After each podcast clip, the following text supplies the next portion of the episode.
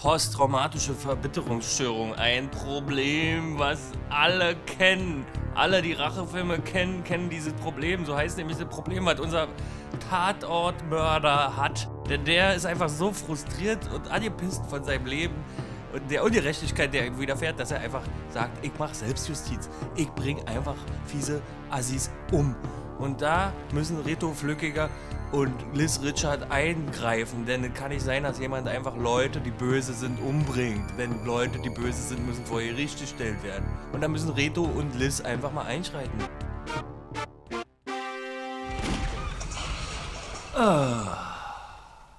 Ey, der Sommer war richtig anstrengend, Alter. Ja, aber der war heiß. Ja. Und scheiße.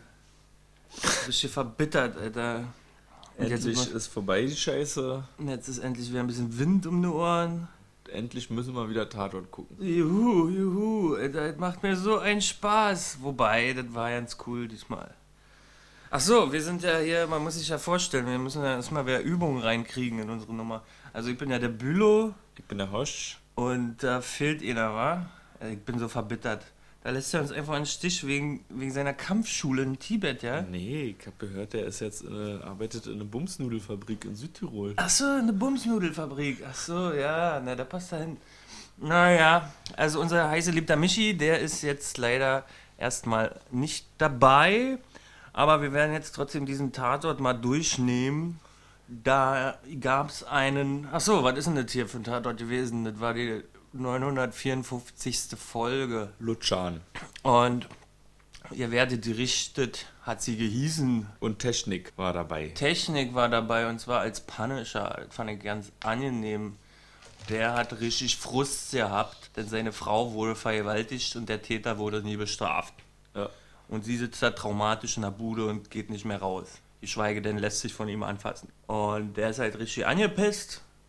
Ist schön übersichtlich, die Handlung, Alter. Kann ich gut umschreiben. Ist nicht so ein komplizierter Kram wie sonst. Also, da ist ein angepisster Technik von Saturn, kennt ihr ja.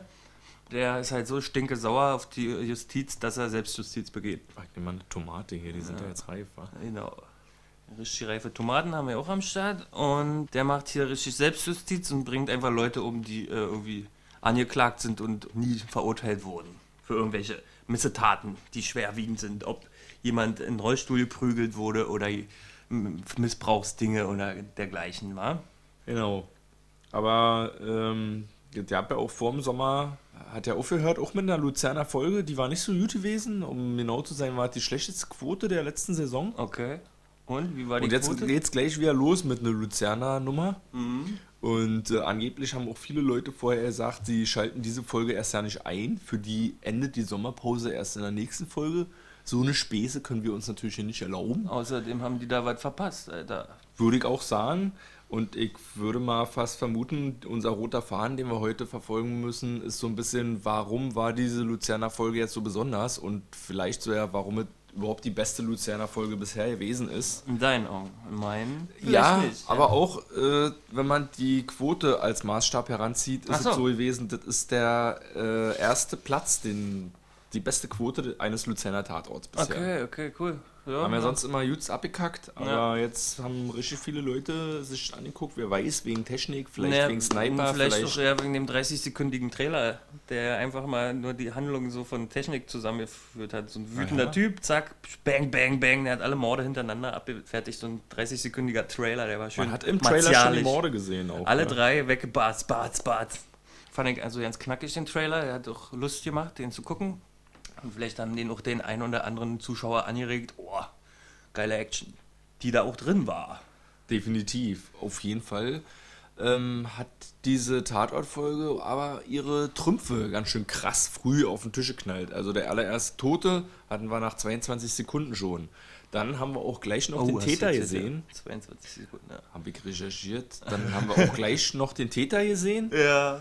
Äh, wir wussten dann also zumindest seine Sicht und dann wurde auch immer Erst mehr. seine Füße und dann seine Sicht. Und äh, gleich darauf wurde aber auch so seine, sein Motiv wird erklärt. Dann noch der Kumpel aus dem Balkan wird erklärt, warum er jetzt ausgerechnet mit dem Geschoss vielleicht auch unterwegs ist dadurch. Ja. Dann kommt noch der Profiler dazu und Ja, der Kohlhaas wird ins äh, Spiel gebracht. ja, ja, ja. Und eigentlich weiß man schon alles. Und dann ist hinten raus jetzt lange darum, den Typen nun zu fassen. Da war ja, so- genau, er hat ja mit Dumm Dumm geschossen, geschossen. Ja.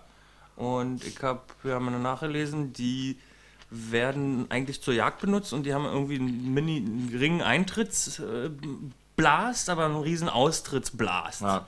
Und ich habe noch mit die- durchgelesen im Netz, da stand halt auch, ähm, dass sie in der Polizei und im Militär nicht benutzt werden dürfen, weil die halt menschenrechtsverletzend sind oder äh, die Menschenwürde. Ja. Also auch wenn man tot ist, soll man würdig erschossen werden sozusagen.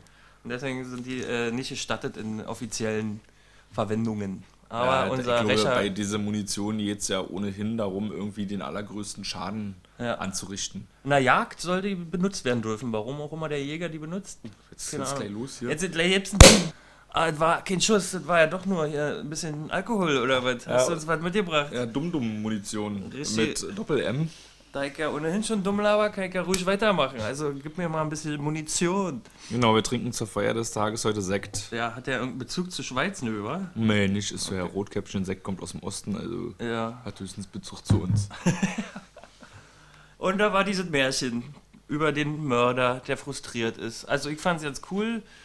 Ja, Weil sag du mal, das du hast der- so ein bisschen Checkung, aber auch von Kohlhaas. Ja, natürlich, weil für mich ist es der Urbronzen und wir reden ja ständig von dem Bronzen-Moment in dieser Show Hast hier. du nicht gemeint, der Urpunisher?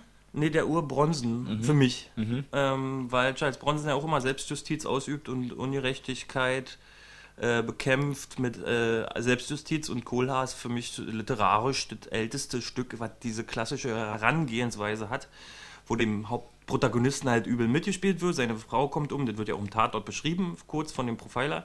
Und seine Tra Frau wird halt sozusagen in den Tod geprügelt und er ist halt so angepisst, dass er da sein Recht einfordert. Ne, erst fordert er sein Recht ein und kriegt er nicht, dann wird seine Frau noch tot geprügelt, dann ist er so angepisst, dass er sein ganzes Hab und Gut verkauft, um eine Armee hinter sich zu scharren von äh, Söldnern sozusagen, die mit ihm losreiten, um den Typen zu, fertig zu machen, der da äh, verantwortlich ist für den Tod seiner Frau. Und dann zündet er Ernst Brandenburg an, also der hetzt dann durch Ernst Brandenburg und, und macht richtig Alarm und zündet alle Schlösser an, wo er sich vermutet, der Täter zu verstecken. Der flüchtet halt von, von Kaff zu Kaff. Und dann muss er ja irgendwie Martin Luther irgendwie zwischendurch vermitteln, weil er so ein Sprecher ist für das Volk so. Und der muss dann versucht dann auf Kohlheiß einzugehen, bringt nichts, der kommt dann am Ende auf den Schafott und wird um, hingerichtet. Gab es auch eine Verfilmung vor kurzem äh, mit Mats Mikkelsen, Ja. also die haben die Handlung in Frankreich verlegt. Und es war ganz amüsant, weil ich stehe auf so eine Rachefilme und Selbstjustiz-Dinger und das will ich mal kurz dazu erzählen, da war ich halt mit vier, drei Kumpels im Kino und haben Kohlhaas geguckt, wie so ein John Wick, wie so ein Equalizer, wie so ein Jungsfilm, wie so ein Terminator, wo man so mit Bierchen rumgrölt. Und das fand das Kulturkleist-Publikum halt, äh, habe ich dann nach dem, als der Abspann lief, wir sehen, nicht so angenehm, weil die kamen alle raus und hatten uns so dermaßen böse angeguckt, weil wir halt immer nur geklatscht haben, wenn irgendjemand umgebracht wurde. Also da sind zwei Zielgruppen und, und Sichtweisen eines Films aufeinander geprallt. Und für mich ist halt deswegen auch der Urbronzen, weil das ist ja irgendwie im 18. Jahrhundert oder so. 17, nee, was ist denn 1700? ist 18. 1700, äh, 19. Jahrhundert oder Ja. so, Anfang 19. Jahrhundert. Okay. Genau. Und der wurde halt von dem Profiler so äh, als Beispiel herangezogen, um diesen Technik, unseren Mörder hier in diesem Tatort zu beschreiben, der Ja. Kohlhaas. Weil unser Technik halt auch diese äh, Probleme hat, dass irgendwie äh, Ungerechtigkeit ihm erfahren, beigebracht wurde und der Profiler redet da von einer posttraumatischen Verbitterung. Und das fand ich sehr witzig, weil das ja vielleicht das Krankheitsbild ist, was Charles Bronson ausmacht und seine Filme, meine ich, also nicht den Schauspieler. Ruhe und Frieden, Charles Bronson. Und Und Falling Down auch, oder? ja, Falling Down, genau, da habe ich ja jetzt noch mal ein bisschen nachgelesen, was diese posttraumatische Verbitterung betrifft. Äh, die wurde von einem Berliner Psychologen äh, beschrieben. Ab seit 2003 ist, hat er die so erforscht oder beschrieben. Also andere sagen, das ist ja keine richtige Diagnose, sondern eigentlich nur ein Konzept. So Also- Burnout ist ja auch keine Diagnose. Okay, genau. Und ist halt so eine Art, ähnlich wie eine Depression. Aber das ist halt, äh, es gibt ja drei psychische Störungen. Akute Belastungsreaktion, posttraumatische Belastungsstörung und Anpassungsstörung. Und diese posttraumatische Belast äh, Verbitterungsstörung ist wiederum eine Unterkategorie der Anpassungsstörung sozusagen.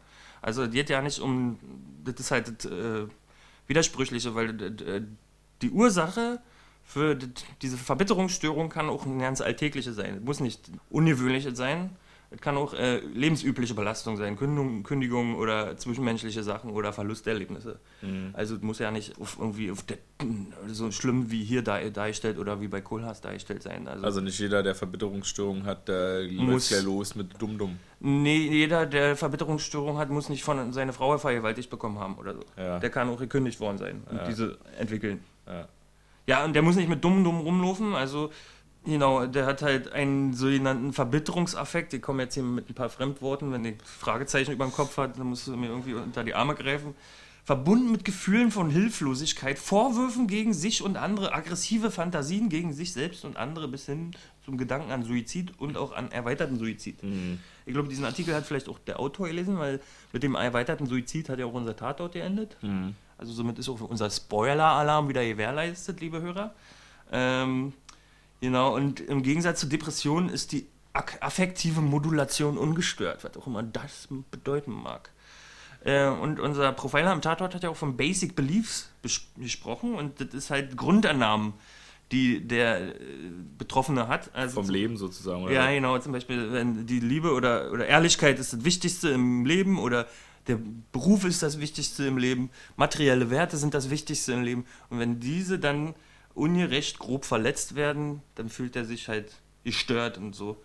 Und genau, das kommt halt so dazu. Zum Beispiel, wie du im Falling Down erwähnt hast, da sehen wir ja den, den Michael Douglas, der ist halt angepisst, weil er eigentlich gefeuert ist. Das ja. ist ja der Auslöser ja. seines Amoklaufs, der ist einfach gefeuert worden. Ja.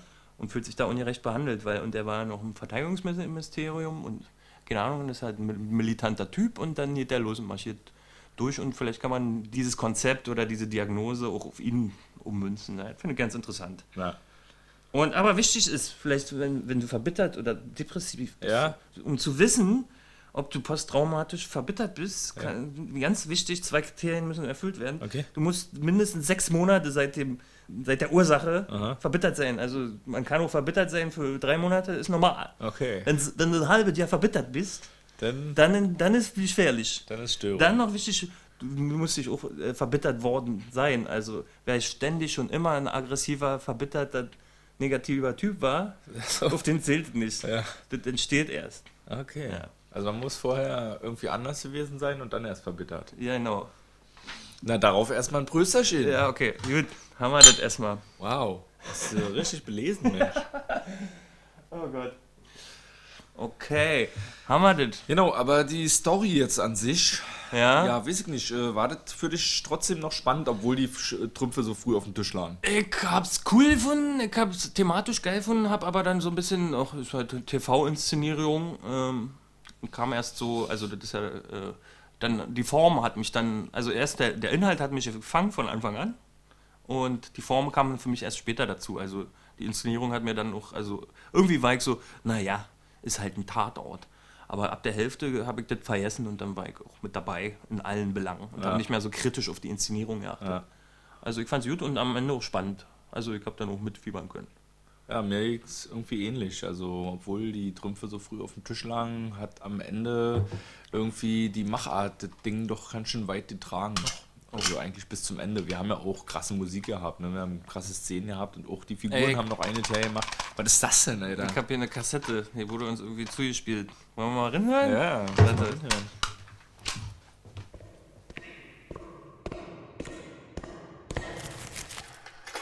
Zugespielt und abgespielt. Michis mörderische Meinung. Grüezi und hallo zurück, liebe Podcast-Atzen und liebe Zuhörer. Wie waren die Ferien? Ah ja, stimmt. Ich kann mich ja gar nicht mit euch unterhalten, weil ich nur eine Aufnahme bin, weil ich nicht mehr in Berlin wohne, weil ich umgezogen bin. Und darüber möchte ich eigentlich viel lieber jetzt reden als über den Schweizer Tatort vom Sonntag. Ich habe ja die Sommerpause dazu genutzt, heimlich nach dem Westen rüber zu machen. Ich bin da quasi so durchs äh, Sommerloch drüber geflutscht. Jetzt bin ich hier. Aus den klassischen Gründen Arbeit und Liebe. Zwei Dinge, die es im Osten ja gar nicht gibt. Zumindest scheint so, wenn man in die Zeitung guckt oder Facebook. Wie auch immer, ich bin jetzt umgezogen und habe letzte Woche die erste Nacht im neuen Bett verbracht. Und eventuell fragt ihr euch jetzt, was hat er wohl geträumt? Denn der erste Traum soll ja in Erfüllung gehen. Und Achtung, Ich habe eine Tatortfolge mit Till Schweiger geträumt. Nur wenige Tage vor Saisonbeginn. So aufgeregt war ich. Und es kamen sogar Flüchtlinge darin vor. Und zwar ähm, war das irgendwie so, dass äh, ein älterer Migrant sich in ein Flüchtlingslager schleust und droht, alle in die Luft zu jagen. Das ist aber dann nicht die ganze Geschichte. Er wird auch irgendwie dazu gezwungen, äh, ich weiß nicht mehr genau die Auflösung. Till Schweiger, also Nick Chiller hat die Auflösung aber ziemlich schnell rausgehabt. Er hat einfach wahllos irgendeinen anderen verbrecherisch aussehenden, dicken, nahoststämmigen Menschen aus dem Auto gezogen und verprügelt. Und er hat ihm dann alles gestanden. Alles in allem also ein handelsüblicher Nick Chiller Tatort. Helene Fischer kam nicht darin vor. Ich bin auch ohne Ohrwurm aufgewacht. Nichtsdestotrotz kann ich mir jetzt gut vorstellen, dass mein Traum eine Vorlage für eine der kommenden Till Schweiger Episoden sein wird. Schließlich haben wir zwei Fernsehausstrahlungen diesen Winter noch und im Februar kommt der Kinofilm. Und wie wir zuletzt eben auch gesehen haben, Till Schweiger arbeitet sich gerne filmisch am Thema Ausländerkriminalität ab. Der Kinofilm dann im Februar wird ja auch in der Türkei spielen und in Russland. Es bleibt zu hoffen, dass er damit dann äh, sich eben genug abgearbeitet hat und neue Seite aufmacht. Zumal er jetzt als Privatperson auch gerade in so eine ritterliche Rolle geraten ist. Und da kann man sich ja schon die Frage stellen, ob sich das in späteren Tatortfolgen abzeichnen wird. Nichtsdestotrotz sei kurz erwähnt, es kommen jetzt im November zwei Folgen. Und zwar kommen die am 22. und 29. November. Das ist eine Doppelfolge. Der eine Teil heißt Schwarzer Ritter, der andere Fegefeuer. Dort wird dann auch Helene Fischer mitspielen, die übrigens auch in zwei anderen Tatortfolgen in diesem Herbst äh, zumindest mit dem Song vorkommt. Der 29. November, Nick Chiller mit Fegefeuer begeht den 45. Geburtstag der Tatort-Reihe. Und im Februar dann der Kinofilm, der schon im Januar 2017 in der USA anlaufen wird. In den USA, Verzeihung. Wie wir Till Schweiger eben kennen, alles ganz, ganz groß. So, kommen wir noch kurz zu dem Schweizer Tatort. Story geil, Schauspieler geil, Soundtrack geil. Dieser eine klopfende Sound immer wieder. Den fand ich besonders gut. Auch gefallen hat mir übrigens, dass die Schüsse trotz Schalldämpfer recht laut waren, weil das ja sonst einfach unrealistisch ist, immer dieses leise Schießen. So ein Schalldämpfer, ich habe extra nachgelesen, der dämpft in der Regel nur um 30 Dezibel. Dann ist die, der Schuss immer noch so laut wie irgendwie eine Kettensäge im Raum.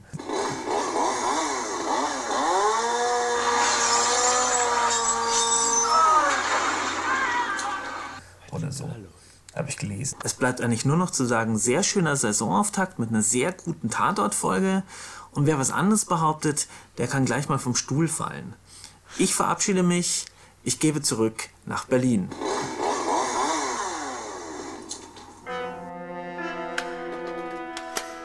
Was hat denn der für eine Störung, Alter? Krass, das ist ja voll die Infos, Alter. Ja. Ja ein richtiger Kinomassaker, weil im September, Ende September kommt ja auch noch der Wotan Wilke Möhring Kinofilm. Und, Oh Mann. und, und auch noch eine Doppelfolge, aber vom Polizeiruf. Also ist so eine richtige Doppelfolgensaison jetzt dann wahrscheinlich. Okay, naja, ist doch schön. Also Doppel Doppelfolge Polizeiruf freut mich ja. Haben wir wieder ein bisschen Päuschen. Aber Michi fand den auf jeden Fall auch ganz gut. Und passt ja, sind wir wieder einer Meinung. Ja. Äh, bleibt ja fast, ist das jetzt eine Premium-Folge gewesen, oder was? Ich weiß auch nicht, na, aber er hat gerade was Schönes angesprochen, was ich jetzt gerade im durch wahrgenommen habe. Aber naja, ist auch wieder ein an den Haaren herbeigezogener Vergleich, weil auch dieses klopfende, wiederkehrende Geräusch war ja auch der Wunsch von John Carpenter bei das Ding an Ennio Morricone äh, musikalisch und da gibt es halt auch einfach nur so ein Klopfen. Ist mir gerade eingefallen. Mal. Aber ist mir jetzt bei dem Tatort ja nicht aufgefallen. Die Musik ist mir tatsächlich auch, so wie die Inszenierung, erst im späteren Handlungsverlauf sozusagen, Ja. bewusst geworden, dass sie cool ist. So. Ja. Habe ich erst auch nicht wahrgenommen als cool. Ich dachte, das alles, ich habe das als, als normal wahrgenommen. Ja, mir ist das gleich schon im Anspannen äh, aufgefallen, dass das so eine Vorspann. relat ja, relativ äh, ja, elektronische Machart ist. Und fand ich ja schon mal ganz gut. Meine Ja. Frau hat mich gefragt, was ist denn das für Musik? Ich sag zu sie denn, na, elektronisch. Ach nee, sagt sie natürlich. Und der Musiker, Aber hat halt ganz gut gepasst irgendwie, diese elektronische Nummer. Und hat das Ganze gleich mal ein bisschen viel mehr Drive mit ihm. der Musik, Musiker nennt sich Adrian Frutiger. Wenn es der, ist es der, wenn's der Typ ist, der die Schriftart erfunden hat, Die Frutiger, ja. Ja. Da gibt es ja so einen Schrifttyp, aber da haben wir ja nach, gerade nachgeguckt, der kann es nicht sein. Dann müsste er jetzt, jetzt äh, wie alt? Sieben- 87 Jahre sein. Ja, ich glaube nicht, Und dann dass noch der so jetzt eine noch Elektromucke? Elektromucke von Tatort macht. Ja, das wird wohl ein anderer sein. Kommen wir mal zu den Figuren. Ja, da, was gab's denn da? Da gab's ja nur ihn. Achso. Ja, na, aber vor allen Dingen, über den können wir ja mal sprechen, über den wahrscheinlich auch alle gesprochen und geschrieben haben, über Ja. Technik. Also ich fand es ja äußerlich ganz interessant, immer wenn er äh, in, seinem, in seinem Van saß. Ja. Übrigens, der Punisher fährt auch gern mit einem schwarzen Van und Transporter Ah. umher. Ähm, war, hat er dann immer seine Haare zum Zopf gebunden hinten oder zusammengefärcht und das sah irgendwie dann auch brutaler aus. Das fand ich ganz cool. Also ich war ein bisschen traurig, dass unsere Figur, ich rede jetzt nur über Äußerlichkeiten, dass er halt so ein lockiger Technik war und nicht vielleicht die Härte die ganze Zeit dargestellt hat, so ein bisschen strenge, so wie bei Falling Down, so wie so ein Pauker. Ja, ich erinnere mich an den alten Deutschlehrer, Herr Christoph, der war auch so mal so ein strenger. Das hätte ich mir vielleicht gewünscht, aber naja, ich bin ja halt nicht die Zielgruppe. Ich will halt immer harte Kerle, die frustriert sind. Und Ja, und ich muss ja auch sagen, mit seiner posttraumatische Verbitterung hat er ja schon irgendwie auch so eine Persönlichkeitsspaltung dargestellt. So auf der einen Seite Der böse schon Killer und der äh, nette- relativ kaltblütiger Killer nach seiner Überzeugung. dann. Ja. Und auf der anderen Seite dann zu Hause bei seiner Frau war er nur so in Ganz oh, vorsichtig, ja. Tonlage. Ich dachte erst, dass er irgendwie, dass sie deswegen so drauf ist, weil er sie irgendwie gefangen hält und der dann eine ganz negative Eigenschaft hat. Also, dass die Ursache für ihr Verhalten er ist, Ja. dachte ich ja erst. Weil das wurde ja noch nicht zu Beginn beschrieben. Man hat sich ja nur gewundert, warum ist sie so ver verängstigt und so zurückgezogen. Hatte Agoraphobie vielleicht auch, war? Die ist ja nicht rausgegangen. Ja. Wer sich nicht traut, rauszugehen, hat Agoraphobie. Ich habe ein paar Fachbegriffe, die muss ich auch raushauen, wenn die paar Kleinigkeiten in mir im Kopf sind. Auf jeden Fall äh, kann man sagen, dass der doch mehr als Technikwerbung kann. Also ich meine, er war ja schon im Tatort gewesen. Damals war er der, der Geliebte von die eine Tatortkommissarin, deren Name mir nichts nicht einfällt. Wurde er dann ermordet und jetzt ist er selber Mörder. Achso, von äh, Inga Lösen war Genau, das, ja. Der war der Lover von Inga Lösen, ja. Und jetzt, was hast du gesagt? Na, jetzt ist er, er wurde ermordet und jetzt ist er selber Mörder. Ja, naja, das bietet sich an. im Tatort. Äh, nicht mal dieselbe Figur. Äh, jedenfalls. Aber er ist, äh, hat dir, äh, war gut gespielt. Naja. Irgendwie seine Augen aufreißen, vielleicht war das ja beabsichtigt, damit ich in die Irre geführt werde und denke, er ist ein Psycho, wo er zum ersten Mal nach Hause kommt, die Frau im Bett liegt und er sie so, ich hab Essen mitgebracht oder so. Ja. Und er so die Augen aufgerissen, psychopathisch über ihrem Bett steht. Da hat man dann, habe ich mir schon gedacht, na, was hat der denn, was hat der für ein Problem mit ihr? Also entweder hat er das mit Absicht gemacht, dann kannst du auch äh, mit Absicht in die Irre geführt sein, den Zuschauer denken lassen, er ist ein Psycho und hat seine Frau noch un, in, un, unter seiner Fuchtel sozusagen, Ma. unterdrückt die. Das war ja dann nicht so, ähm, keine Ahnung. Also ich fand, keine Ahnung, ich gebe ihm nicht die 100% Schauspielskills, aber wer bin ich denn schon, dass ich so ein Urteil geben kann, ja? Technik, mach ruhig weiter. Ich glaube auch an dich. Aber er ist ja auch sehr beliebt, der kommt ja in vielen Kinofilmen vor, der Typ. Ja? Also der ist ja jetzt immer der Dicke. So, So Comedy-mäßig oder was? Ja, in so Filmen, jetzt es gibt ja irgendwelche Hackerfilme jetzt aus Deutschland, irgendwelche komischen Sachen.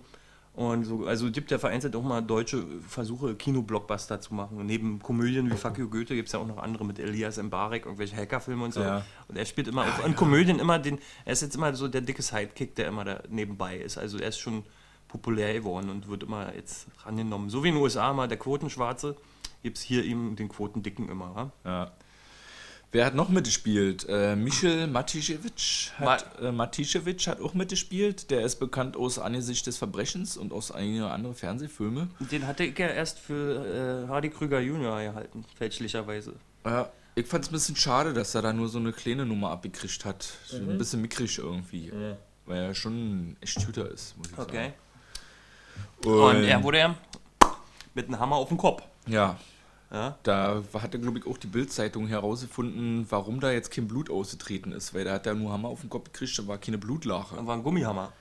Nee, aber äh, Dumm- da tritt kein Blut aus, weil in dem Moment, wo der Hammer auf seinen Kopf trifft, äh, hat das Herz aufgehört zu schlagen, wird also nicht mehr gepumpt und wenn die Wunde dann oben am Kopf ist, also er jetzt sich irgendwie abschüssig liegt oder so, tritt da auch nicht mehr viel Blut aus. Ah, die Bildzeitung hardcore-mäßig recherchiert, musst du dazu mal sagen. Yo.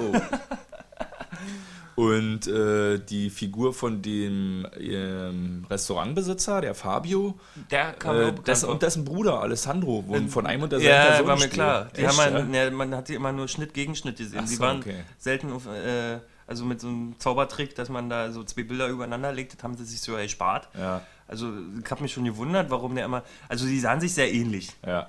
Na klar, weil Ja. die Brüder waren. Ja, ja, und äh, Zwillingsbrüder hätten müssen sein müssen. Und dann habe ich darauf erachtet, halt immer Schuss gegen Schuss. Und man sieht, hat ihn immer nur äh, over shoulder gesehen, den einen. Und die haben es halt nicht gemacht wie äh, James Cameron bei Terminator 2. Denn äh, Sarah Connor, die, die Heldin von Terminator 2, Ja. die Schauspielerin, äh, Linda Hamilton, die hat nämlich eine Zwillingsschwester. Hat sie wirklich? Ja. Ja. Und da der Terminator, der, der mit Flüssigmetall kann sich ja in alle verwandeln. Mhm. Und deswegen äh, hat James Cameron damals nicht irgendwie irgendwelche Tricks machen müssen. Er hat einfach die Zwillingsschwester genommen. Ah, schlau, schlau. Naja, und der hat, äh, was ist mit dem? Wie hieß der? Welcher ist es? Roberto Guerra. Und, und den kennt man irgendwo her, oder was? Weiß ich nicht. Nee. Und dann ist noch der Rollstuhlfahrer gewesen, Ja. Luke Seiler. Ja. Aber halt gekickt, der kann kein echter Rollstuhlfahrer sein, weil bei seinen Hobbys da steht Schwimmen und auf Bäume klettern. und bei seinen Jobs steht Barista und Bartender. Gut, das geht vielleicht noch, aber auf Bäume klettern, hm. Aber auch wieder schade, warum Wie, nimmt wo, man wo steht denn sowas? Äh, Wo die Hobbys, wo findest du sowas? irgendwie auf seine Setcard bei, so, irgend so einer- okay. Agentur. Okay. Aber ist halt, äh, warum nimmt man denn nicht einfach einen Rollstuhlfahrer? Mm, ja. Ach so, nee, der muss ja auch zu Fuß gehen können, weil er auf der Treppe erschlagen wird auf dem Video. Ach so, ah. Ah. Na gut, aber da hat man ja eh nicht richtig gesehen. Ja, aber das ist ein Argument, oder? Ah, ja, das ist ein Argument auf jeden Fall. So. Und genau. Und unsere Kommissarin, ja, Reto und Liz ist ja äh, jetzt diesmal nicht so, Liz ist ja nicht so, äh, naja doch, die hat ihren Job getan, ja. Die sind beide unauffällig gewesen, oder? ja, sehr unauffällig. Ja. Die haben so wie immer irgendwie, ich habe mich nur ein bisschen gewundert am Anfang, Reto hat jetzt keine Probleme mehr mit Burnout. Ja, der hatte gehabt, doch ne? letztens noch Ja. richtig Probleme und Hallus auch, wa? Aber er hatte ja jetzt auch Sommerpause gehabt, vielleicht, äh, keine Ahnung, hat er weggeschlafen oder so, wieder frische Kraft geschöpft. Ja, Reto jetzt wieder gut. Und Liz ist auch entspannt. Obwohl, nee, die hat ja erzählt, die hatte damals ihren ersten Toten, das war auch so ein austretender ein Junkie, Ja. hat sie zu einer Leiche geführt, ihrer ersten Leiche Ja. damals bei der Ausbildung, hat die äh, Liz Richards, Kommissarin, beschrieben und das hat sie daran erinnert, die, die zwei Jungs auf der Straße, weil die halt enorme Austrittswunden haben. Hm, na, das war schon ganz schön brutal. Ja, Also aber hätte, Szene, hätte ja sein müssen. Alter. Das war ja so, naja, komm, naja, keine Ahnung. Auf jeden Fall haben sie auch hier so äh, richtig CSI, so ein bisschen Ami-Krimi-mäßig, so mit Profiler und so. Und im Büro und alle machen Ja, dazu Meeting, den- den Vermerk krass war- Beamer und Tatort heißt ja im Englischen äh, Crime Scene. Crime Scene, genau. Und Das wissen wir bei Florian Froschmeier, der Regisseur. Wenn du auf seine Webseite gehst, ist standardmäßig Englisch und ich habe gekickt so, was hat er da in seinem Portfolio und Da dann steht steht, da Crime. irgendwie mehrmals so Crime Scene, kenne ich nicht die Serie. Aber dann stand Borowski in. Genau, und der Borowski and somewhat, keine Ahnung. Und dann war klar, ah, okay, Crime Scene, das ist die Übersetzung für Tatort auf Genau, Englisch. und und CSI heißt ja Crime Scene In Investigations, also Tatortuntersuchung. Und dann sind wir ja schon namentlich ganz nah dran. Ah, CSI ist dann der Ami-Tatort. Ja, naja, nee, komm. und dann schon lieber Columbo. Prösterchen. Und dann ist mir äh, halt noch äh, eine hardcore-recherchiermäßige Bild gelesen, dass äh, das kleine Mädchen, was da den entscheidenden Tipp ja auch gegeben hat, ne? Mit, Warte mal. Äh, ne, hier, äh, der Amstadt hat die Ja, das Auto. Das ist wohl die Tochter vom Kameramann gewesen. Ach so, okay. Aber ein die, war, die Figur war auf jeden Fall ganz schön gelassen. Da kam der Polizist dann mit der Knarre in Haus äh, und sie saß, ja, ey, nee, ich will nicht reingehen. Na, aber er hat doch vorher schon mit ihr gequatscht, oder? Die Ja. hatten sich doch schon angefreundet. Ja, gut, aber Also die hatten sich steht er angef- mit Pistole da. Ja, aber für sie ist eine Pistole nur noch nicht bedrohlich. Wenn die Jungs auf dem, auf dem Hof auch mit Peng Peng machen, dann ist das vielleicht für sie auch Peng Peng. Ja. Auch ja, ist ein Argument. Also ich sehe schon, du hast immer wirklich die besten Argumente, um die Story irgendwie gerade zu biegen. Naja, ich bin doch, also das ist jetzt kein schlechter Film, aber ich kann doch schlechte Filme immer noch irgendwie gerade rücken, indem Ja. ich interpretiere, wie gemeint sein sollte. Äh, Bronzenmomente. Naja, ihr habt ja jede Menge. Wir hatten ja unseren äh, Antagonisten oder Problemfall oder äh, Täter. Ja, Äh, der war ja nur der Bronzen, der Punisher schlechthin. ja.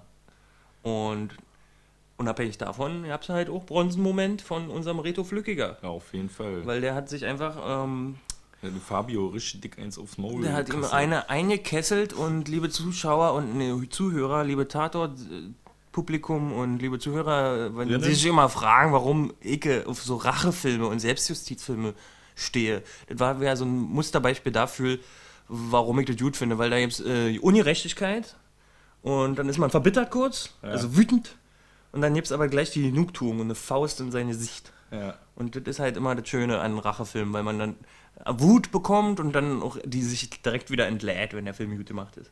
Ein schlechter Rachefilm zeichnet sich dadurch aus, dass du nicht wütend wirst Ja. auf die Bösen und der rächt sich halt überdimensional, dann ist Kacke. Und doof ist auch, wenn, wenn zu viel Wut entsteht und die Racheentladung nicht dem Genüge tut. Also Rachefilme sind dann so deine Methode für die sogenannte Katharsis, für die Reinigung deiner Seele, die du durch Oh, Anschauen des Kunststücks hast. Schön tiefenpsychologisch. Nee, macht mir Spaß. So. Also ich gucke ja auch gerne Horrorfilme und grusel mich gerne, weil ich da in Sicherheit bin. Also weil mir der Geist nichts tun kann. Also das ist dann so, wie als ob es draußen regnet und man schön im Warmen sitzt. Na, oder ich gucke einen Film über Gewitter an oder Ja. eine Gewitterdoku. Ja. Dann macht mir das Spaß. Ich, oh, es, es regnet, das ist krass, aber mir tut's ja nichts. Und so gucke ich Rache- und Horrorfilme auch gerne, weil äh, ich, ich nehme das ja nur emotional kurz auf, aber bin ja geschützt durch den Monitor oder den Kinoleinwand. Ist halt wie Achterbahnfahren. Du bist halt, du weißt, dass du nicht äh, in die Höhe geschleudert wirst oder auf, auf die Erde klatscht, Ja. du bist ja äh, angeschnallt. So, jetzt haben wir ganz schön Faden verloren, oder was? Nee, jetzt ist okay, jetzt kommen wir langsam zu den Szenen. Mal. Brutalität. Brutalität. Äh, Also jetzt, äh, ich sag erstmal die Hirnstückchen-Szenen. Naja, das hatte ich ja eben schon so rumgenörgelt, aber wenn der Ausschuss, also ich bin dann halt so kleinkariert und so ein Effekt- und Splatter-Fanatiker und ich habe immer wieder wahrgenommen, dass das halt so aufgeklebt, vielleicht höchstens Kopfhaar abrasiert und aufgeklebte Gehirnmasse war. Also aber so ein Austritt, Meinst ist- du, der Maskenbilder hat seinen- seinen Job nicht gemacht? doch, hat er gut gemacht, aber ein Austritt hätte doch so einen Hohlraum im Kopf, wisst ihr? Entweder hätte man das in der Post-Production machen müssen, also da wirklich so ein, Ein äh, ein Stativ nehmen sollen, den gleichen so. Film und dann da mit Photoshop irgendwie rumkaspern, so Mhm. dass das eine richtig üble, kurze, boah, krass Nummer ist. Oh, ja, nee, war schon okay. Ich war, ich sag, mecker ja nicht. Ich, das Meckern auf hohem Niveau. Auf jeden Fall habe ich gemerkt, das ist halt aufgeklebt. Und du hast das auf jeden Fall, also du wertschätzt die Special Effects an der Brutalität. Ähm, was? Weil Nochmal? die, andere Seite ist ja, okay, äh, das war jetzt äh, geil, halt äh, so eine guten Effekte gesehen zu haben. Und auf der anderen Seite ist ja aber die Frage, äh, ist es normal, dass ein Tatort so krass brutal ist? Ach so, Um 2015. naja, ich hab doch mal wieder welche. Ja, die kamen aber dann auch oft mal später so.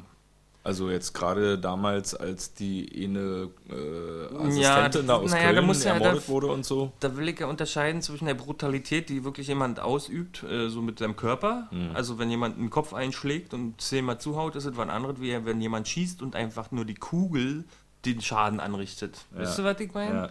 Ist ja wie ein Autounfall. Wenn da jemand überfahren wird, ich glaube, das würde auch die, äh, die, die Altersfreigabe äh, weniger beeinträchtigen, als wenn jemand äh, Mutwillig. vorsätzlich so. Ja, wisst ihr, was ich meine? Worauf ich hinaus will, ist halt auch wieder kleinkariert. Ach, egal.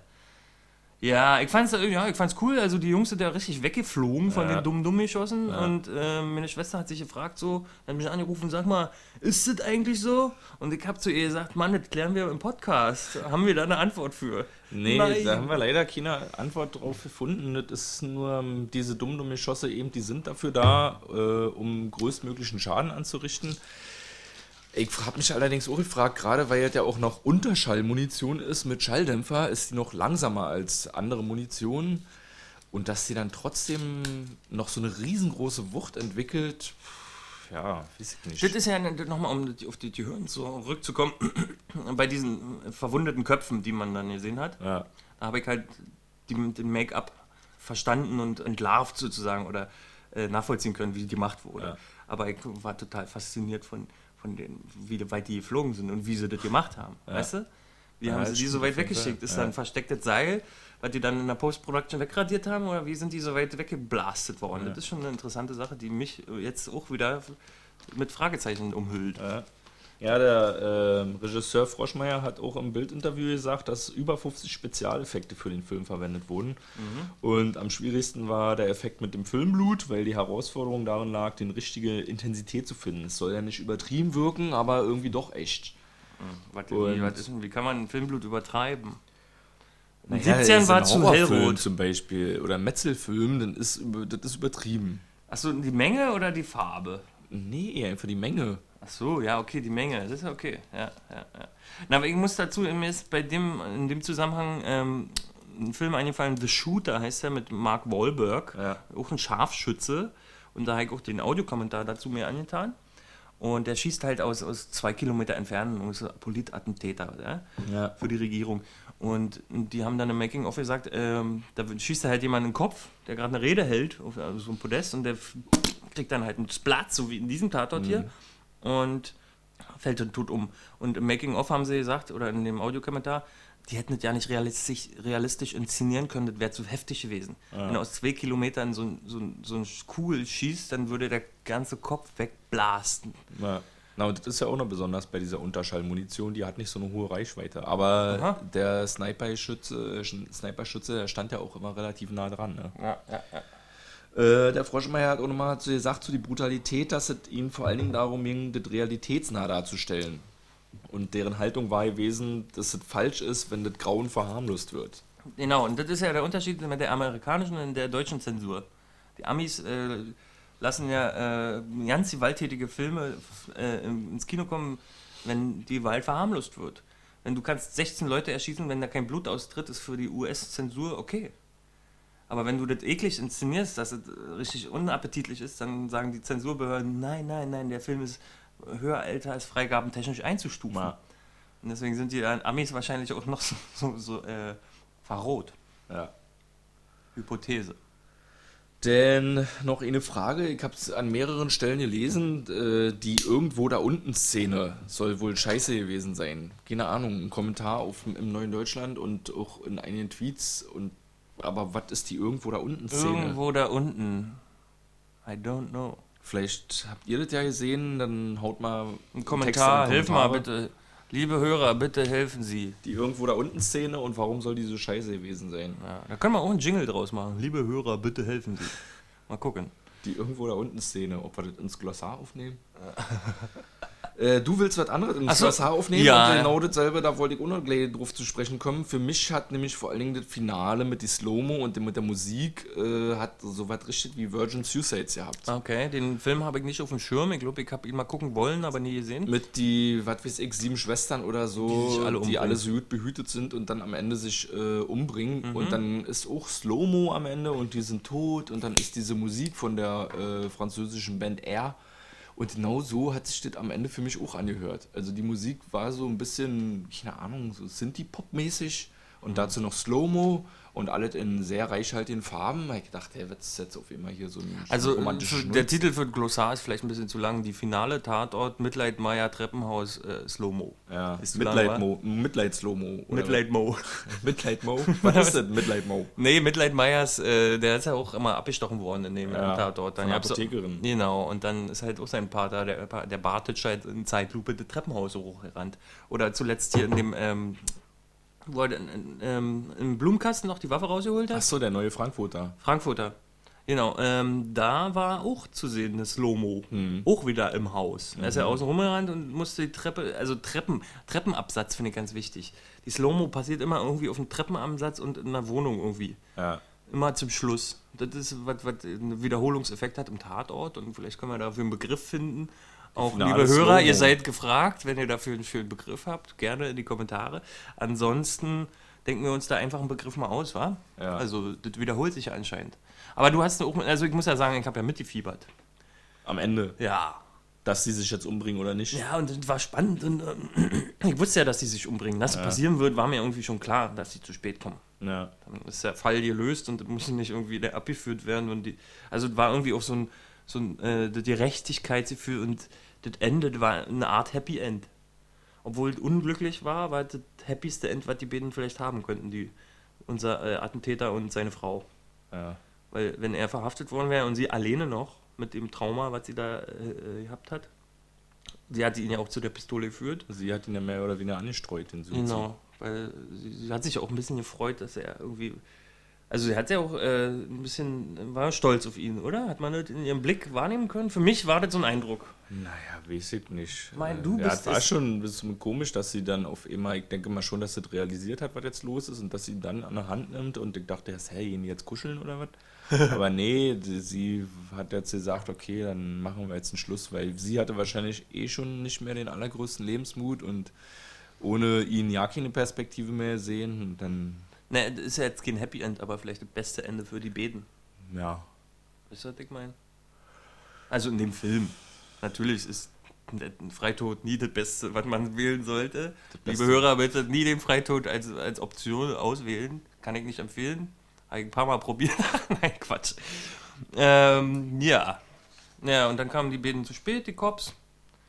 Gab es da noch, noch eine Szene danach oder ist es dann in dem Zimmer geendet oder gab es noch so ein, so ein Epilog? Nee, mir ist nur aufgefallen, äh, dass danach gleich wieder die nervige Finalmusik kam.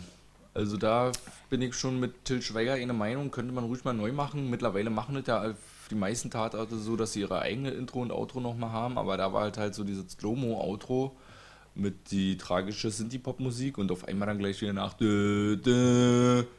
Ich frage mich gerade, äh, man müsste bei unserem Podcast mal ein Trinkspiel machen. Immer wenn einer von Dabei- uns Till Schweiger sagt, muss getrunken werden. muss in Schnaps gehoben werden. Dabei war am Ende eher so die Stimmung, oh krass, also jetzt erstmal Luft holen und dann kommen gleich wieder die Bläser und blasen hier richtig Gehör durch. Ja, ja, ja. dann kommst du schnell wieder in den Alltag. Ja. Ich meine, ist ja immer ganz lustig, wenn man richtig so einen Film, der ihn richtig kaputt macht, so guckt. Auch im besten Falle alleine. Ich kann mich noch erinnern, ich habe äh, Wreck, den Film, da, diesen Ja. Horrorfilm, alleine im Erdgeschoss geguckt ja. und, und war richtig nah am Monitor, also am Fernseher. Und musste danach zum Runterkommen auf jeden Fall noch eine Komödie gucken. Und insofern ist ja dann so ein Abspann vielleicht auch ganz hilfreich, weil man dann zack zurückgeschickt wird in die Realität, also mit einem Paukenschlag Ja. wird man dann spart man sich die Komödie danach. Ja. Also jetzt verteidigen sie ja diesen scheiß Abspann. Ja. Genau, wo wir schon beim Ach so. Thema sind. Nee, warte mal, wie, aber was hast du noch was? Ich Nee, will noch, doch, ich bin aber nicht. Ach so, wir ja, haben noch okay, ganz mach. wichtig, ganz so. wichtig, Alter. Jetzt kommt's. Bodycount. Wie viel waren Wie tot? viele Tote? Ja. Also am Ende die Bäden. Am Anfang die Bäden. Sind wir bei vier. Denn der Bruder von dem Fabio sind wir bei fünf und der Banker mit seinem Porsche sind wir bei sechs. Stimmt das? Nee, fehlt noch einer. Was? Weiß ich nicht. Ach, mit Mahama Simic hat ja auch noch einen übergekriegt. Sind wir bei sieben Toten? Sieben Tote, ja. Sieben auf Sind da, also man fühlen sich weniger an, wenn man es geguckt hat, als wenn man es zusammenzählt. Ja. Und wie viele Schüsse wurden abgegeben? Auf jeden Fall sechs erstmal. Ach so, nee, nicht. Also der Amstadt hat seine. Ach so, uh, da hat er dann richtig was verballert dann auf einmal, als er den Fabio nicht getroffen hat. Ja, uh, das weiß ich jetzt nicht. Aber ich würde mal schätzen so zehn. Nee, hat Michi auch geschätzt. Ich habe ja mit ihm telefoniert. Ja. Ähm, es sind, waren 14. Ah ja. Also er hat neun Schüsse in die äh, vergeudet, Auto versendet, ja. versemmelt. Ansonsten gab es ähm, sechs Schüsse insgesamt, die Sind Treffer aber 15. waren. Nee, dann fünf. Ja. Fünf Treffer. Ich habe extra nochmal doppelt gezählt, weil Michi hat mich unsicher gemacht. Dann muss ich nochmal zählen. Auf jeden Fall waren es fünf Treffer und neun Schüsse, die äh, da in die Autos und so dergleichen gingen. Ja, und kann man auch mal sehen. Also man muss jetzt nicht hier wild durch die Gegend ballern wie Til Schweiger Prost mit, äh, keine Ahnung, wie viele Schüsse aus dem Machine Gun. Nö, aber äh, 14 sind ja schon nicht wenig. Also Nee, das ist schon viel. Fand ich schon gut, als ich das, als ich das gemacht habe. Bam, bam, bam.